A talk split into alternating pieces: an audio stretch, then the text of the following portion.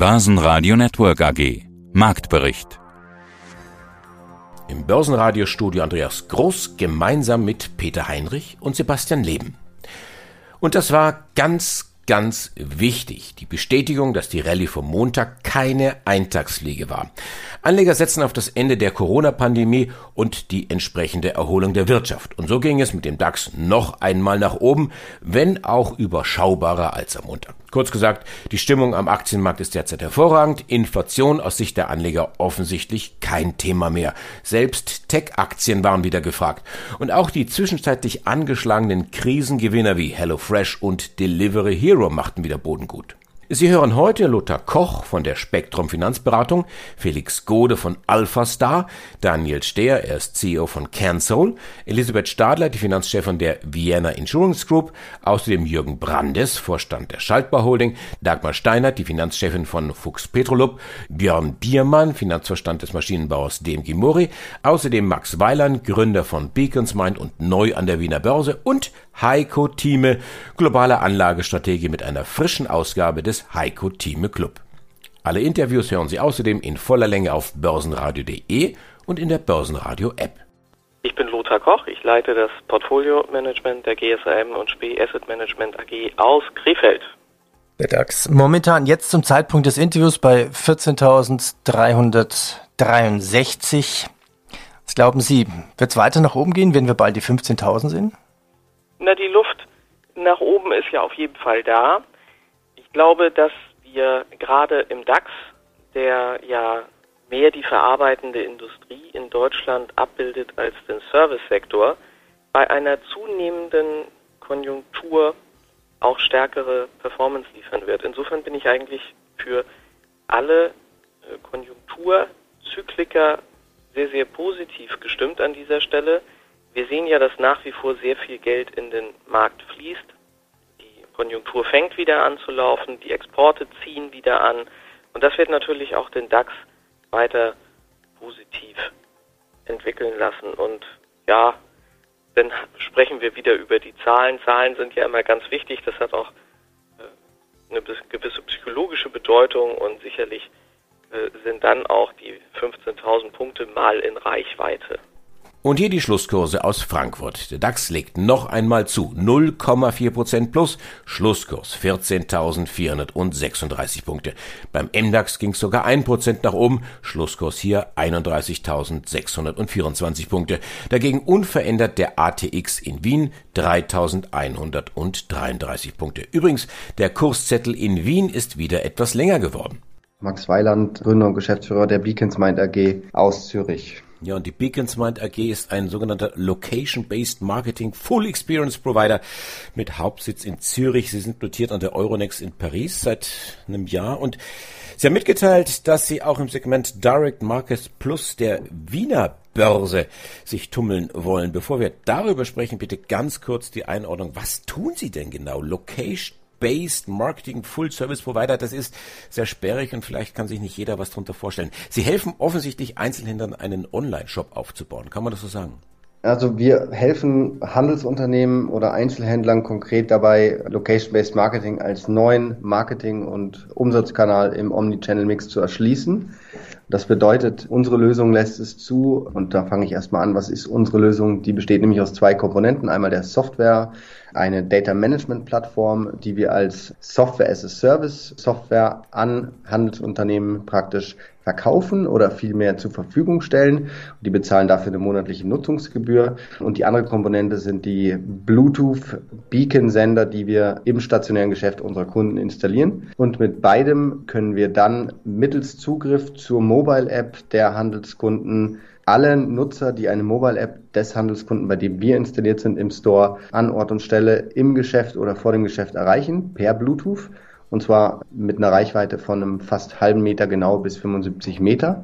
Und damit schaffen wir für Handelsunternehmen unter anderem mehr Reichweite, also mehr Frequenz, mehr Besucher im Geschäft, eine Echtzeitkundenansprache über Push-Nachrichten basierend auf der Kauf- oder Besuchshistorie der Kunden und können unseren Retail-Kunden damit auch standortbezogene Daten zur Verfügung stellen, die sie vorher noch nicht hatten und die sie dann wiederum in ihren Omnichannel-Kanälen einsetzen können. Sie befinden sich ja im Aufbau, wenn ich mir die Zahlen anschaue, Umsatz in den vergangenen Jahren so zwischen 300.000 und 500.000. Jetzt fürs laufende Jahr, und das wundert mich, wird ein Umsatz erwartet von knapp 7 Millionen Schweizer Franken. Das ist mal eben ein Sprung von 1200 Prozent. Was ist da los? Ja, das ist unsere Erwartungshaltung oder die wir auch publiziert haben und unser großes Ziel. Ich meine, wir sehen eine hohe Nachfrage nach unserer Lösung. Ähm, Handelsunternehmen haben einen unglaublichen Bedarf, gerade jetzt auch ähm, nach der oder während der schwierigen Corona-Zeit sich digital breiter aufzustellen. Und genau hier setzen wir an, möglichst viele Kunden anzusprechen, von unserer Technologie zu überzeugen und einen neuen Kanal zu etablieren, der es ihnen erlaubt, eben vielleicht auch den einen oder anderen Umsatz zu kompensieren, der ähm, sie die Corona-Krise gekostet hat. Die Deutsche Post hatte zu Wochenbeginn schon mit Dividende und Aktienrückkauf erfreut. Am Dienstag ging es mit der Freude weiter in Form von Zahlen und Ausblick. Ein Nettogewinn von knapp drei Milliarden Euro, das ist mal eine Ansage. Der Online-Boom geht weiter und die Post hebt die Ziele an. Anleger heben die Postaktie an um über drei Prozent. Heiko Thieme, globaler Anlagestratege. Diese Rotation, die bringt uns im Grunde genommen gleich in Richtung USA. Meine Frage wäre jetzt gewesen, holen wir jetzt auf, wenn hier Lücken geschlossen zum Thema USA, wo ja die Tech-Werte davon galoppiert waren und wir uns immer gefragt haben, ja, wann holt denn der DAX jetzt hier auf? Warum sehen wir jetzt keine Rekorde? Jetzt sehen wir die Rekorde und die Amerikaner schwächeln. Wie ist da das Verhältnis? Das ist richtig. Normalerweise folgt der DAX dem Dow Jones. Und dann gibt es einige Ausnahmen, wo der DAX dem Dow Jones nicht folgt, sondern eigentlich anführt. Und das liegt an der Struktur des DAXes. Im Vergleich zu dem, was wir in den USA sowohl beim Dow Jones haben, dann sehr stark im Freiverkehrsmarkt in Amerika haben. Da kommt das Stichwort Fang-Aktien hinzu, die Facebook, die äh, Amazon kommt hinzu, dann die Alphabet, die Google genannt, nicht wahr? Äh, dann haben wir die Netflix, dann haben wir dann noch verschiedene andere Werte, die dabei sind, nicht wahr? Auch die Zoom gehört mit dazu, wenn man so will. Diese großen Highflyers, die dramatisch gestiegen sind, äh, die Kursgewinnverhältnisse haben, die im astrologischen Bereich waren, nicht wahr? Das waren also Kursgewinnverhältnisse im hohen zweistelligen Bereich zwischen 75 und 100 und dann im dreistelligen Bereich und mit einer Ausnahme von Tesla sogar im vierstelligen Bereich, da hatte man das mehr als tausendfache Kursgewinnverhältnis gehabt. Das waren, man so will, Preisniveaus, die nicht nachvollziehbar waren. Und warum hat der DAX da eigentlich nicht mitgemacht? Weil im DAX ganz wenig Technologiewerte sind. Es ist einmal Infineon, Halbleiterbereich, müssen wir auch noch diskutieren, weil wir Halbleiter sind zurzeit Mangelware. Deswegen leiden verschiedene Industriezweige darunter. Also beim Halbleiterbereich passiert etliches, was uns Monate noch beschäftigen wird, im Positiven und im Negativen. Und dann haben wir noch die SAP. Und dann sucht man im DAX hilflos, was man noch hat. Dann hatten wir in der Vergangenheit die, sagen wir, schwer, die Mühlenstein, das war der gesamte Autosektor. Stichwort, nicht wahr, Dieselskandal etc. etc. E-mobile Umstellung, äh, von Nebenwerte wie eine Aumann, eine Leoni und andere von sehr, sehr schwer getroffen waren, fast am Aus, wenn man so will. Nicht wahr? Und die Bild sah plötzlich sehr, sehr düster aus. Und jetzt, wo sich der Himmel etwas aufhält, sind dies die Werte, die in der Zwischenzeit von ihren Tiefständen gemessen um zwei bis 300 Prozent gestiegen sind bei den Nebenwerten. Bei den großen Werten, eine VW von, äh, gut, im Crash vor einem Jahr waren wir bei VW, ich war bei 60 Euro gewesen, 80 äh, Euro, Entschuldigung. Aber äh, wenn man die jetzt die anguckt bei 197, kommen wir wieder an das Niveau heran, was wir übrigens im Herbst, also im September 2015 gesehen hatten, als äh, dann der Dieselskandal nicht wahr herausbrach, nicht wahr, und VW plötzlich einbrach. Und ich damals dachte, das ist ganz klares Kaufniveau, da muss man sich nicht mehr bücken, da stellt man nur einen Eimer hin, da laufen die Münzen so richtig rein, mit denen man Geld verdienen kann. Also wir haben eine Umstellung, Autosektor, der gesamte Automobilsektor mit den Zubehörern und Zulieferern ist jetzt dramatisch gestiegen und wird noch weiter steigen können, weil die Umrüstung auf das E-Mobil noch lange nicht vorbei ist. Und in den USA leiden wir jetzt leiden in Anführungsstrichen, äh, weil die Realität sich hier breit gemacht hat. Die Corona-Profiteure sind jetzt nicht vorbei, aber die Hochphase, die liegt hinter uns. Jetzt kommt die Realität, jetzt kommen nämlich die wertbeständigen Werte hinein. Und da sind wir der Wall Street eine Nase voraus. Das erklärt, warum der DAX hier etwas schneller jetzt gestiegen ist als im Dow Jones. Aber insgesamt wird nach wie vor die Wall Street den generellen Ton für die globalen Börsen angeben, weil es mit Abstand der größte Markt ist, um mal die Verhältnisse zu sagen. Wir haben in Amerika eine Marktkapitalisierung, die über 30 Billionen liegt, über 30 Billionen, nicht wahr? Und in Deutschland ist unsere Marktkapitalisierung, nicht wahr, unter der 2 Billionen Marke. Also wir sind ein ganz kleiner Winzling dabei. Insofern muss man auch die Verhältnisse ins richtige Lot rücken. 8% abwärts dagegen ging es mit Continental. Der Autozulieferer rechnet zwar mit Erholung, doch den Anlegern ist das zu wenig. Ebenfalls kräftig angezählt die Aktie von Fuchs Petrolub. 5% abwärts am Dienstag nach den Zahlen. Dagmar Steinert, CFO von Fuchs Petrolub. Wenn wir uns heute über ihre endgültigen Jahreszahlen 2020 unterhalten, dann müssen wir dieses viel zitierte Bild bemühen, Licht und Schatten, denn eigentlich haben sie ja mit den Zahlen sogar etwas besser abgeschnitten als erwartet und auch eine höhere Dividende mitgeteilt, also viel Licht. Auf der anderen Seite ist die Aktie erstmal gefallen und man liest von einem enttäuschenden Ausblick, also da vielleicht Schatten. Die Überschrift der Pressemeldung, Fuchs schließt schwieriges Jahr 2020 erfolgreich ab, deutet eher auf Licht. Frau Steinert, Sie als CFO, mit welchen Gefühlen blicken Sie denn auf den heutigen Bericht? Auf den heutigen Bericht und damit auf das abgelaufene Geschäftsjahr 2020 schaue ich sehr zufrieden und sehr stolz ja, auf unsere komplette Mannschaft. 2020 war für uns ein Jahr voller Herausforderungen. Wir haben es aber gut gemeistert. Das Geschäftsjahr war sehr stark von der Covid-19-Pandemie geprägt und die unterschiedlichen Weltregionen sind auch unterschiedlich oder zu unterschiedlichen Zeiten davon getroffen worden. Wir hatten drastische Umsatzrückgänge, die natürlich auch in deutlichen drastischen Ergebnisrückgängen gemündet haben. Es gab umfangreiche Lockdowns oder Shutdowns in einzelnen Ländern. Insofern war es ein extrem volatiles Jahr, dem wir aber von Anfang an mit Kostendisziplin begegnet sind. Wir konnten dann im Verhältnis zu einem Umsatzrückgang von 8% auf 2,4 Milliarden Euro konnten wir unser Ergebnis, unser EBIT, den Rückgang auf 3% begrenzen, was deutlich unterproportional ist. Und genau das ist, glaube ich, auch das Spannende daran. 8% Umsatzrückgang, aber nur 3% EBIT rückläufig. Sie haben von Kostenmaßnahmen gesprochen. Das haben Sie so schnell in den Griff bekommen, will ich mal sagen, dass Q4 2020 das höchste Quartalsergebnis in der Firmengeschichte hervorgebracht hat. Welche Maßnahmen wirken denn da? Das waren verschiedene oder sind verschiedene Maßnahmen. Allerdings ist das vierte Quartal 2020, das ist das höchste Quartalsergebnis, das wir in der Firmensgeschichte jemals erreicht haben. Und darauf sind wir auch wahnsinnig stolz. Allerdings haben wir das nicht erreicht, weil wir lediglich Kosten eingespart haben, sondern man muss auch sehen, dass wir dort auch eine unheimliche, ungebrochene Kundennachfrage zu verzeichnen hatten und auch im Umsatz das vierte Quartal 2020 eines unserer für ein viertes Quartal wirklich stärksten Quartale ist. 12% im Plus die Aktie von Home24. Für Bärenberg ein Kauf mit einem neuen Kursziel von 32 Euro. Bei derzeitigem Niveau glatt eine Verdopplung. Elisabeth Stadler, CEO Vienna Insurance Group. Wir haben jetzt vorläufige Jahreszahlen des Pandemiejahres. 2020 ja, ist auch ein Startjahr oder Beschleunigungsjahr für jegliche Digitalisierung. Bevor wir uns gleich in Zahlen und Ratio und Quoten hinein vertiefen, was waren die Hauptveränderungen durch Corona in der Versicherungsbranche bei Ihnen? Was mir spontan einfällt, wir alle hatten ja viel weniger Mobilität. Ja, natürlich. Und natürlich haben wir alle verschiedenen Formen der Auswirkungen von Corona auch im Versicherungsbereich gespürt. Die geringe Mobilität hat sich natürlich gezeigt, vor allem in der Autoversicherung, das war ganz klar. Aber ganz wichtig war uns, dass wir trotz Corona es geschafft haben, binnen einem Wochenende alle unsere Mitarbeiter, nahezu alle unsere Mitarbeiter äh, ins Homeoffice zu versetzen und für unsere Kunden trotzdem weiterhin da zu sein, als ob wir in einem Normalzustand wären.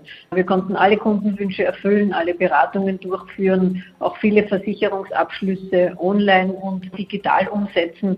Ich glaube, es ist uns relativ gut gelungen, das Thema Covid in der administrativen Umsetzung Umsetzung entsprechend zu bewältigen. Und welche Auswirkungen hatte Covid beim Geschäft? Da haben wir es natürlich auch gespürt. Wir hatten zwei hervorragende Monate, Jänner und Februar. Und die haben natürlich dann die Geschäftsrückgänge, die wir im Neugeschäft immer wieder mit den Lockdown-Phasen zu verzeichnen hatten, entsprechend wettgemacht.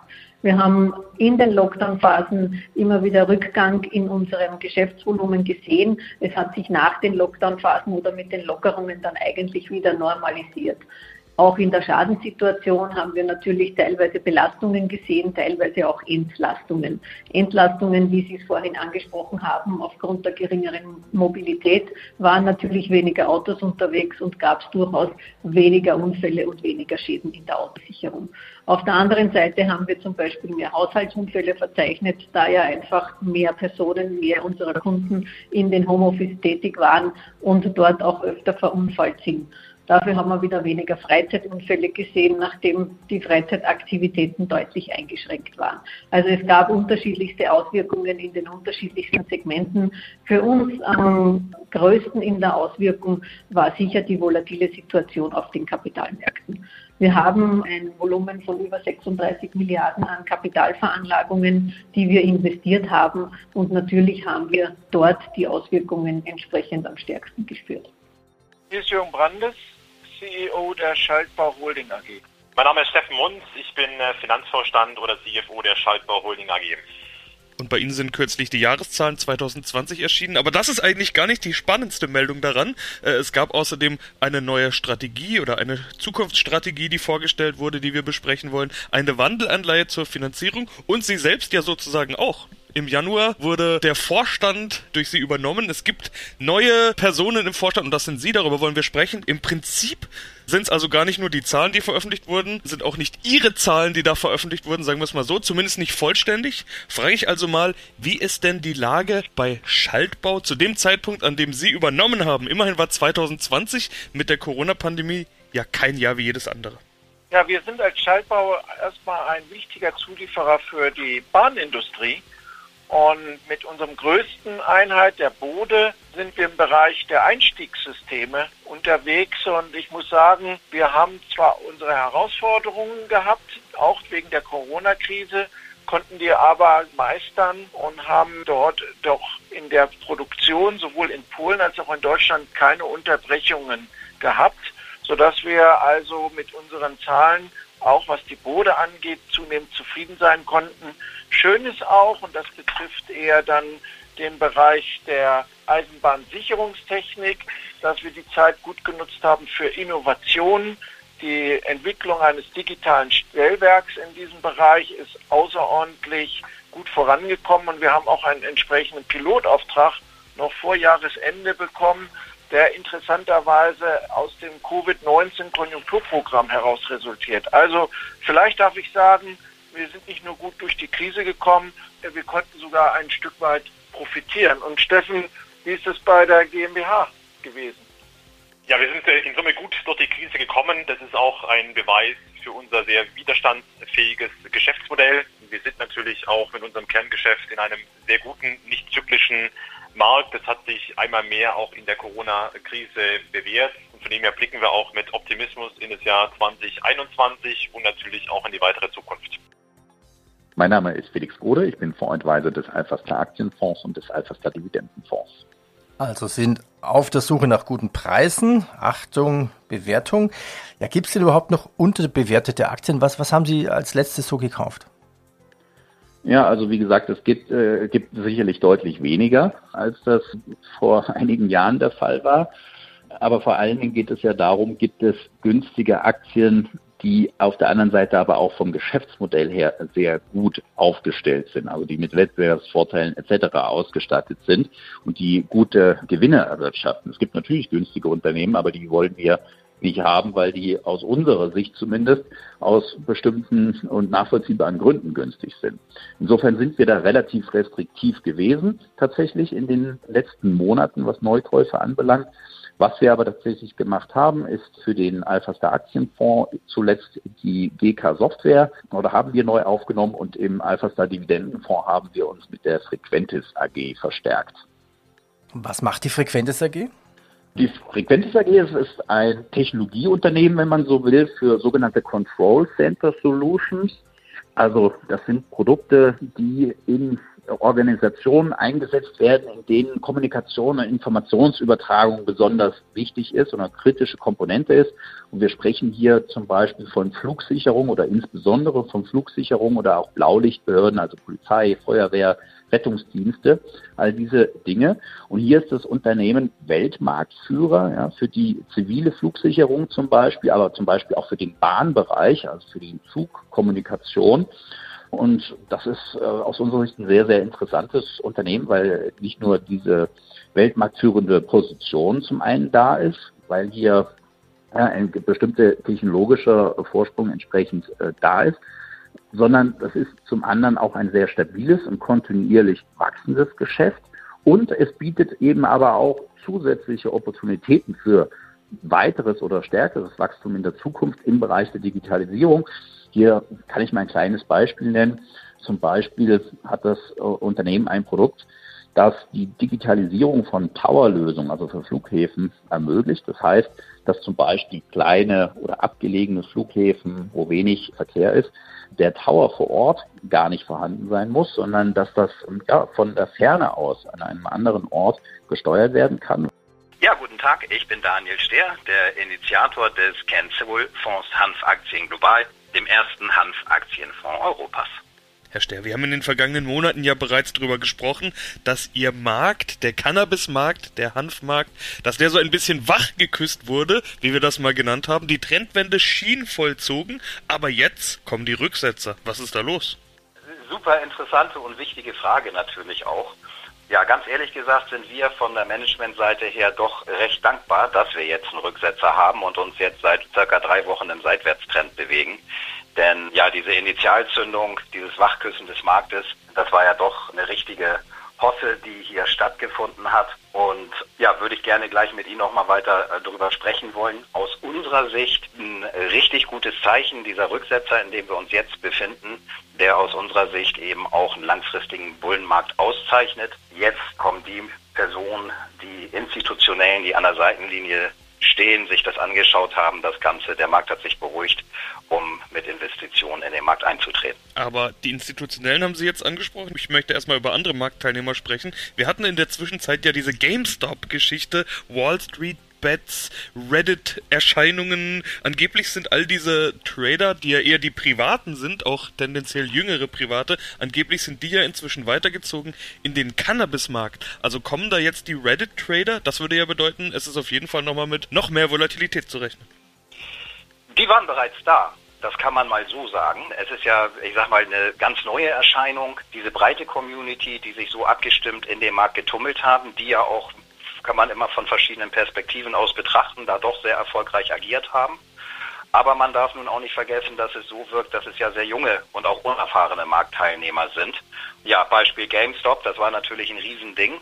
Es ist richtig, ja, dann wurde sich der Cannabismarkt angesehen und dort wurden auch ein, zwei Titel identifiziert, die mit Sicherheit interessant sind, um da mal kurzfristig richtig Bewegung reinzubringen.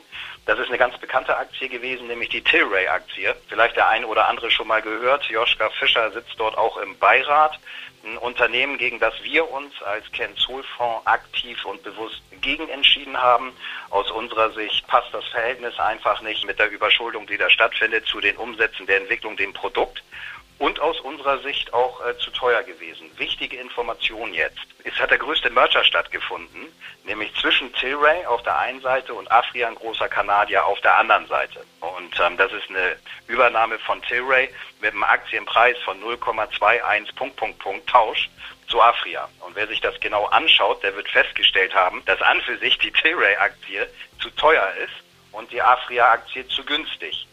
Und aus unserer Sicht scheint es, diese Reddit, nenne ich sie jetzt mal, Investoren, ja doch nur eine vorübergehende Erscheinung zu sein, weil es dann am Ende doch ein Schneeballsystem und Effekt ist. Einige wenige kassieren groß ab, aber die große Breite, die bleibt auf der Strecke. Denn folgendes ist passiert. Tilray wurde massiv gehypt, ist gestiegen in kürzester Zeit Richtung 100 Prozent und dann short abverkauft worden. Und am Ende des Spiels ist jetzt zwei Wochen vorbei, gab es auf der einen Seite ganz, ganz viele Verlierer. Somit müsste man aber tiefer einsteigen, ist das für uns hier eigentlich nur ein vorübergehendes Symptom. Die entscheidenden Kursbewegungen am Cannabismarkt, die resultieren in der gesamten Breite und nicht nur von verschiedenen kurzen Picks. Mein Name ist Björn Biermann. Ich bin Finanzvorstand der DMG Mo Aktiengesellschaft. CNC Werkzeugmaschinen für die Zerspannung, also intelligente Dreh- und Fräsmaschinen. 2019 war ein Rekordjahr und 2020 war ein Rekordpandemiejahr für uns alle. 2021, da stecken wir noch weiter im Lockdown in der Pandemie drin. Dazu gleich mehr. Zuerst der Rückblick.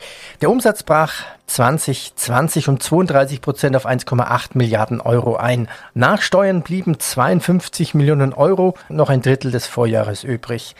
Das sind jetzt die Corona-bedingten Zahlen. Wie hat denn Corona bei Ihnen welche Folgen hinterlassen bei den Kunden, bei den Aufträgen, den Außerlieferungen der Branche, in der Produktion? Ja, Heinrich, lass mich kurz darauf antworten. Also wir, wir sagen es bei uns immer, 2020 war definitiv ein Ausnahmejahr. Das war nicht nur die Corona-Pandemie, hinzu kam sicherlich auch die, der globale Konjunkturschwäche, der Rückgang. Wir hatten sicherlich den industriellen Strukturwandel in der Automobilbranche und wir dürfen auch nicht vergessen, die weltweite Werkzeugmaschinennachfrage war ja auch erstmals seit 2003 zwei Jahre in Folge wieder rückläufig. Und natürlich konnten auch wir uns diesen wir, Folgen nicht wirklich entziehen. Deswegen, Sie haben es angedeutet, waren auch unsere Zahlen unter dem Rekordjahr. Allerdings ist es uns, glaube ich, als DMB Mori gelungen, wirklich durch konsequente Maßnahmen, die wir auch frühzeitig eingesetzt haben, zur Kostenreduzierung, zur Flexibilisierung, als auch zur Liquiditätssicherung, einfach die negativen Folgen aus eingrenzen zu können. Was waren das für Maßnahmen? Haben Sie ein paar Beispiele? Ja, das war, ich sag mal, ein ganzes Bündel an Maßnahmen, was wir gemacht haben. Sicherlich zum einen Richtung Thema Liquiditätssicherung haben wir es ja bereits erfolgreich hingekriegt, im April letzten Jahres unseren syndizierten Kredit in Höhe von 500 Millionen vorzeitig zu verlängern, das sogar zu verbesserten Konditionen. Das haben wir, glaube ich, sehr gut hingekriegt. Wir haben sicherlich intensiv, auch wenn Sie unsere Gewinn- und Verlustrechnung angucken, wir haben über 100 Millionen einsparen können im Personalaufwand. Das sind 18 Prozent weitere rund 100 Millionen in den fixen SBA-Kosten. Also es war wirklich ein ganz, ganz extremes äh, Zusammenarbeiten aller Mitarbeiter im DMG Muri-Konzern, vom Vorstand über die Geschäftsführer, über den Betriebsrat bis hin zu den Mitarbeitern. Jeder hat wirklich, wir sind noch enger zusammengerückt und haben wirklich ein ganzes Paket an Maßnahmen geschnürt. Und so haben wir es einfach geschafft, auch die Kosten nachhaltig zu optimieren und insbesondere auch die Widerstandsfähigkeit, und ich glaube, das ist wichtig in den aktuellen Zeiten, die Widerstandsfähigkeit von DMG Mori deutlich zu optimieren. Das Team vom Börsenradio sagt Danke fürs Zuhören, wo immer Sie uns empfangen haben. Mein Name ist Andi Groß. Börsenradio Network AG. Marktbericht.